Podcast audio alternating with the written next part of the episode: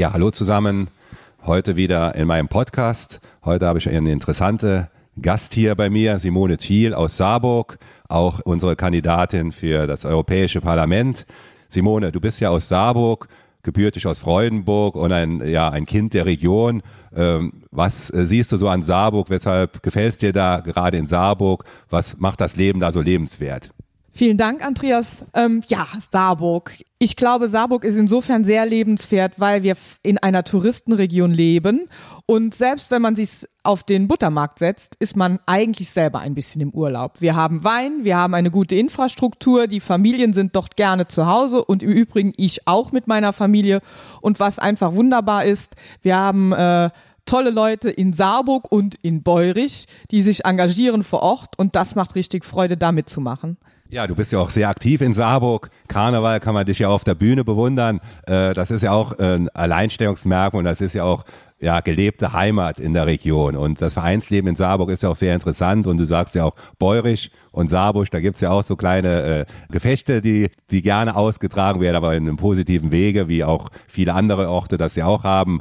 Ja, was, was äh, denkst du, wie kann sich auch Saarburg weiterentwickeln? Jetzt haben wir hier auch vom Bund her, ja, unterstützen wir eure Planung ja auch im Stadtrat, da bist du ja auch aktiv äh, mit den Saarburg Terrassen, wo wir ja fünf Millionen vom Bund bezuschussen. Äh, wie siehst du die Entwicklung von Saarburg äh, weiterhin und wie siehst du vor allem auch das Zusammenleben mit den Vereinen? Ja, in der Tat. In Saarburg hat sich in den vergangenen ja, zehn Jahren, muss man sagen, oder 15 Jahren enorm viel getan. Und äh, auch äh, für die kommenden Jahre haben wir ein tolles Programm, äh, gemeinsam mit dem Stadtrat und unserem Bürgermeister Jürgen Dixius ähm, vor uns. Ich darf das begleiten als Kreistagsmitglied und da so ein bisschen die Interessen auch auf Kreisebene natürlich vertreten, aber äh, eben auch im Verbandsgemeinderat. Und äh, Saarburg ist unser Mittelzentrum in der Region, ähm, hat natürlich eine Straße Strahlkraft auch auf die Dörfer und Orte rundherum. Andererseits, ohne die Dörfer und Orte rundherum wäre Saarburg sicher auch das nicht, was es heute ist. Wir haben mit den äh, Saarburg-Terrassen ein tolles äh, Projekt vor Augen.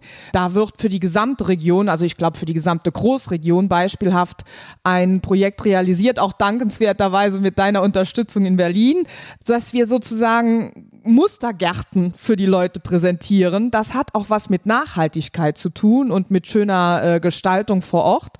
Wie man selbst auch etwas dazu beitragen kann, wie unsere Orte und unsere eigenen, ähm, ich sag jetzt mal Grenzen, schön gestaltet werden können. Ich freue mich da enorm drauf und darüber hinaus wird Saarburg natürlich größer. Wir haben in den vergangenen zehn Jahren knapp 1000 Menschen mehr in der Stadt, äh, die bei uns leben. Das spricht für die Stadt bringt aber auch Herausforderungen für Vereine, diese Leute eben mit einzubinden. Und das wird sicherlich auch in den nächsten Jahren spannend bleiben. Ja, du sprichst an. Vereine sind ja auch eine Möglichkeit, neue Menschen, äh, zugezogene Menschen zu integrieren, dass wir auch ein Miteinander bekommt. Und äh, von daher denke ich mal, ist das auch sehr schön, äh, dass wir da in Saarburg natürlich eine gute Entwicklung haben und du sprichst an, auch die Vernetzung in die Region. Wie siehst du jetzt auch mit deinem neuen Beruf, äh, den du ja auch äh, angenommen hast? Äh, du bist ja auch sehr viel schon unterwegs gewesen als Referentin eines Europaabgeordneten Werner Langen. Dann warst du ja auch bei der Europäischen Richterakademie gewesen und jetzt auch äh, im, im, äh, im Bistum aktiv. Äh, vielleicht kannst du auch mal ein bisschen dem Zuhörer hier ein bisschen schildern, wie dein Eindruck da ist und welche verschiedenen äh, Informationen du und Erfahrungen vor allem gewonnen hast und wie du das natürlich auch in die in deine Thematik hier in der Großregion mit den Menschen eben auch einbinden kannst. Du hast angesprochen Kommunalpolitik und da denke ich mal sind ja viele Dinge, äh, die auch hier uns bewegen in der Großregion und wie äh, wir das auch vielleicht insgesamt weiterentwickeln können hier in der Region. Ja, da sind mit Sicherheit ganz viele Themen, die äh, großregional zu betrachten sind und aber in Zusammenhang auch stehen natürlich mit Europa. Du hast gerade erzählt, ich habe ähm, in Brüssel eine ganze Zeit gearbeitet, zunächst einmal als äh, Mitarbeiterin, als wissenschaftliche Mitarbeiterin im Europäischen Parlament. Ähm, diese äh, zwölf Jahre, die sind natürlich ganz besonders wertvoll, ähm, denn ich habe da gelernt, wie das Europäische Parlament funktioniert, vor allem wie der Brüssel-Apparat funktioniert. Und ähm, doch bekommt man Interessen eben durch, indem man sich Mehrheiten sucht, so wie du das in Berlin eben auch machst machst. Und ganz besonders, unsere Region hat den großen Vorteil, dass unsere Nachbarn aus Luxemburg, Belgien und Frankreich oftmals in die gleiche Richtung arbeiten. Und wenn wir das miteinander verknüpfen können, auch über Parteigrenzen hinaus, dann gibt es die Möglichkeit eben in Brüssel für unsere Region auch was zu bewirken. Das würde ich sehr gerne machen, weil, ähm, wie gesagt, ich bin zu Hause verwurzelt und dann kennt man so ein bisschen auch die Punkte, wo wir mit unseren Nachbarn noch weiterarbeiten müssen. Das äh, können wir aber gern noch vertiefen. Ja, vielen Dank. Äh, du hast äh, gewichtige Themen in der Großregion angesprochen. Äh, wie siehst du da die Möglichkeit, wo kann Politik ansetzen, dass wir wirklich auch in jedem Ort auch wieder neue Menschen gewinnen können, auch eine Begeisterung für Politik gewinnen können. Wo sind deine Gedanken und wie siehst du das? Wie kann man sich persönlich einbringen und was würdest du vielleicht auch den Menschen empfehlen, was sie da machen können? Ähm, ich denke, wir müssen sie einfach fragen und auch ernst nehmen darin, ihre Vorstellungen und auch ihr Engagement in Politik mit einbringen zu dürfen. Ich selbst weiß damals, als ich bei der CDU begonnen habe, das wird dir ähnlich gewesen, wird bei dir ähnlich gewesen sein. Ja, da sind nicht so viele gleichzeitig im jungen Alter unterwegs gewesen. Und ähm, heute denke ich, muss man einfach auf junge Menschen zugehen. Wir haben ein Beispiel gestartet vergangenes Jahr bei der Verbandsgemeinderatswahl in Saar. Marburg haben einfach mal das Zutrauen gehabt, eine junge Liste aufzustellen. Und das ist sehr erfolgreich, weil dadurch einfach auch gezeigt wird, wir nehmen die Interessen ernst. Wir trauen ihnen auch zu, selbst äh, Ideen einzubringen. Und ähm, ich denke, wir sollten uns nicht ähm, ja, äh, nicht bange darum sein, dass junge Menschen sich für Politik begeistern können. Wir sehen im Moment in vielen Themen, ob das Fridays for Future ist, ob das äh, Pulse of Europe ist, dass junge Menschen auch für politische Themen brennen können. Und wenn wir das aufgreifen äh, und ihnen auch Freiheiten lassen, dann glaube ich, können wir es äh, schaffen, neue Leute in die Kommunalpolitik, aber auch in die anderen politischen Gremien mit einzubinden. Das christliche Menschenbild sagt er ganz klar, stellt er den Menschen in den Mittelpunkt und äh, der Mensch mit seiner Eigenverantwortung, aber auch mit der Verantwortung für den Nächsten. Und daraus entwickelt sich ja zuerst mal das Subsidiaritätsprinzip und dann das Solidaritätsprinzip.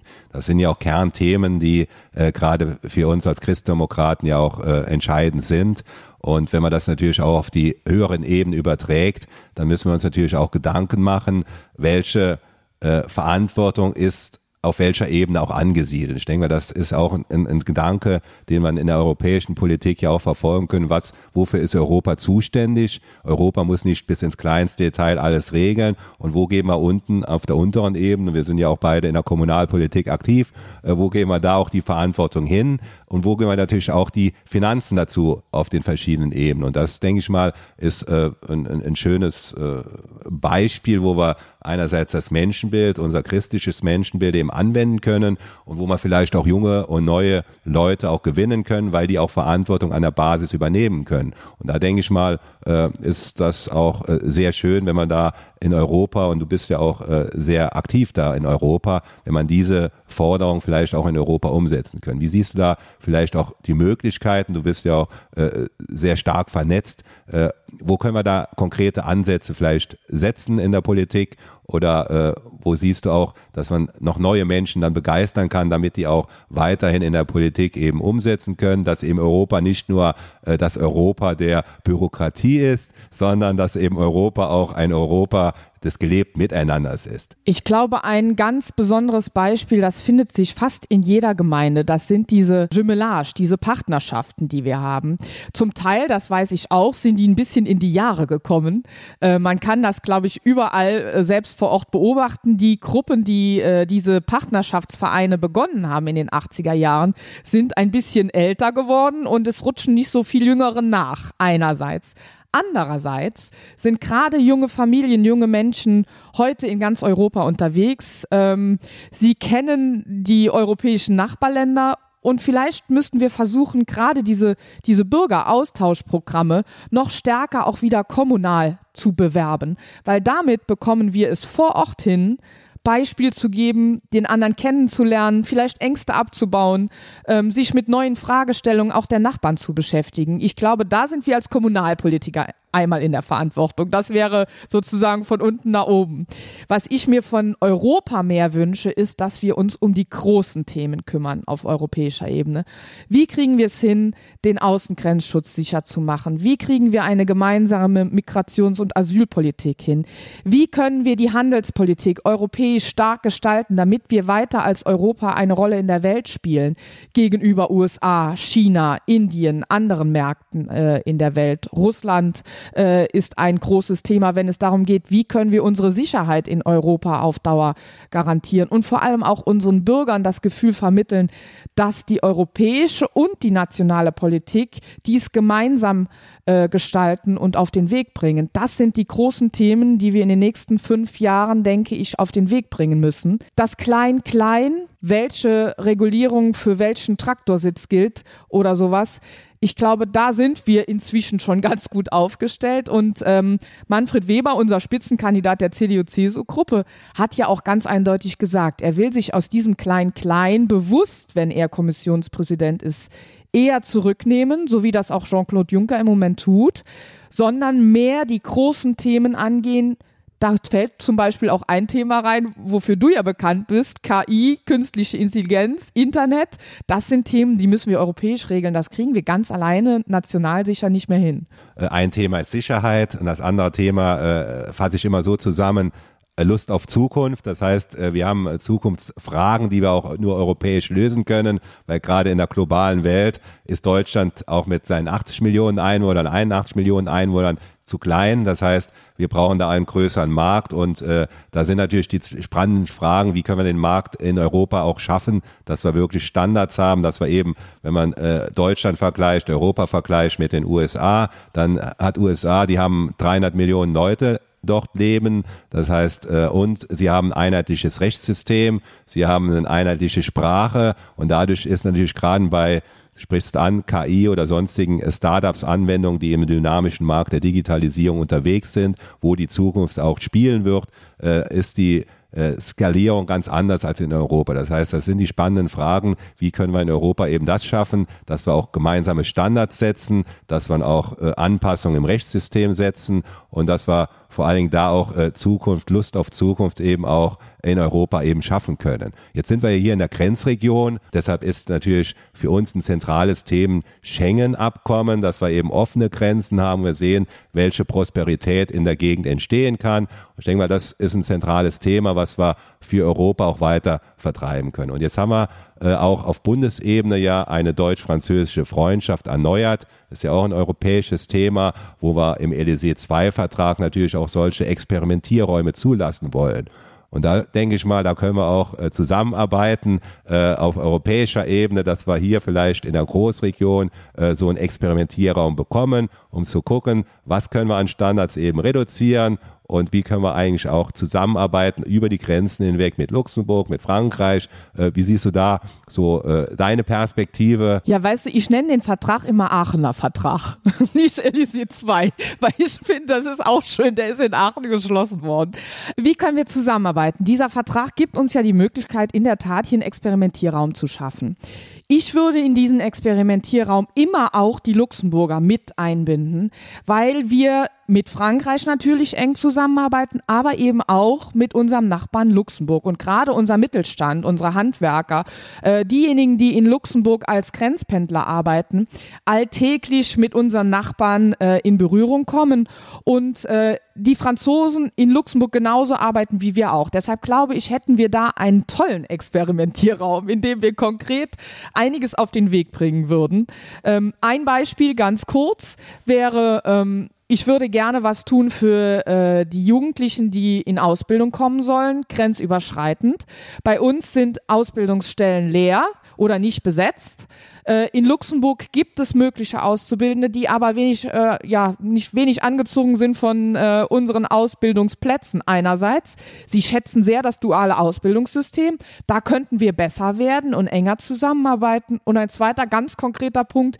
Ich glaube, es wäre sehr sinnvoll, wenn wir überlegen würden, wie viele Tage ein Grenzpendler ähm, in Deutschland arbeiten darf obwohl er in Luxemburg beschäftigt ist, damit wir weniger Leute auf die Straße kriegen, das Thema Homeoffice auch praktisch gestalten für diejenigen, die bei uns im Grenzraum arbeiten. Dazu könnten wir äh, das deutsch-luxemburger äh, Abkommen, das äh, äh Doppelbesteuerungsabkommen schnell anpassen. Da müsste ich mit dir dann zusammenarbeiten.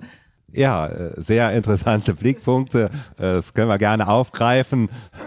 Am 26. Mai sind ja Wahlen und da kandidierst du ja auch äh, für das Europäische Parlament. Da wünsche ich dir natürlich auch viel Glück, dass wir hier auch eine gemeinsame Strategie aufbauen können. Vielleicht noch ein kurzes Schlusswort an die Zuhörer. Ja, liebe Zuhörer, bitte gehen Sie am 26. Mai zur Wahl. Erstens, es geht um Europa. Zweitens um unsere Region und wir leben in der Herzregion Europas. Deshalb jede Stimme ist wichtig für ein demokratisches, sicheres Europa. Danke. Ja, vielen Dank, Simone. Vielen Dank, liebe Zuhörer. Und natürlich gehen Sie wählen am 26. Mai, Kommunalwahl und Europawahl. Bis dann. Danke. Tschüss.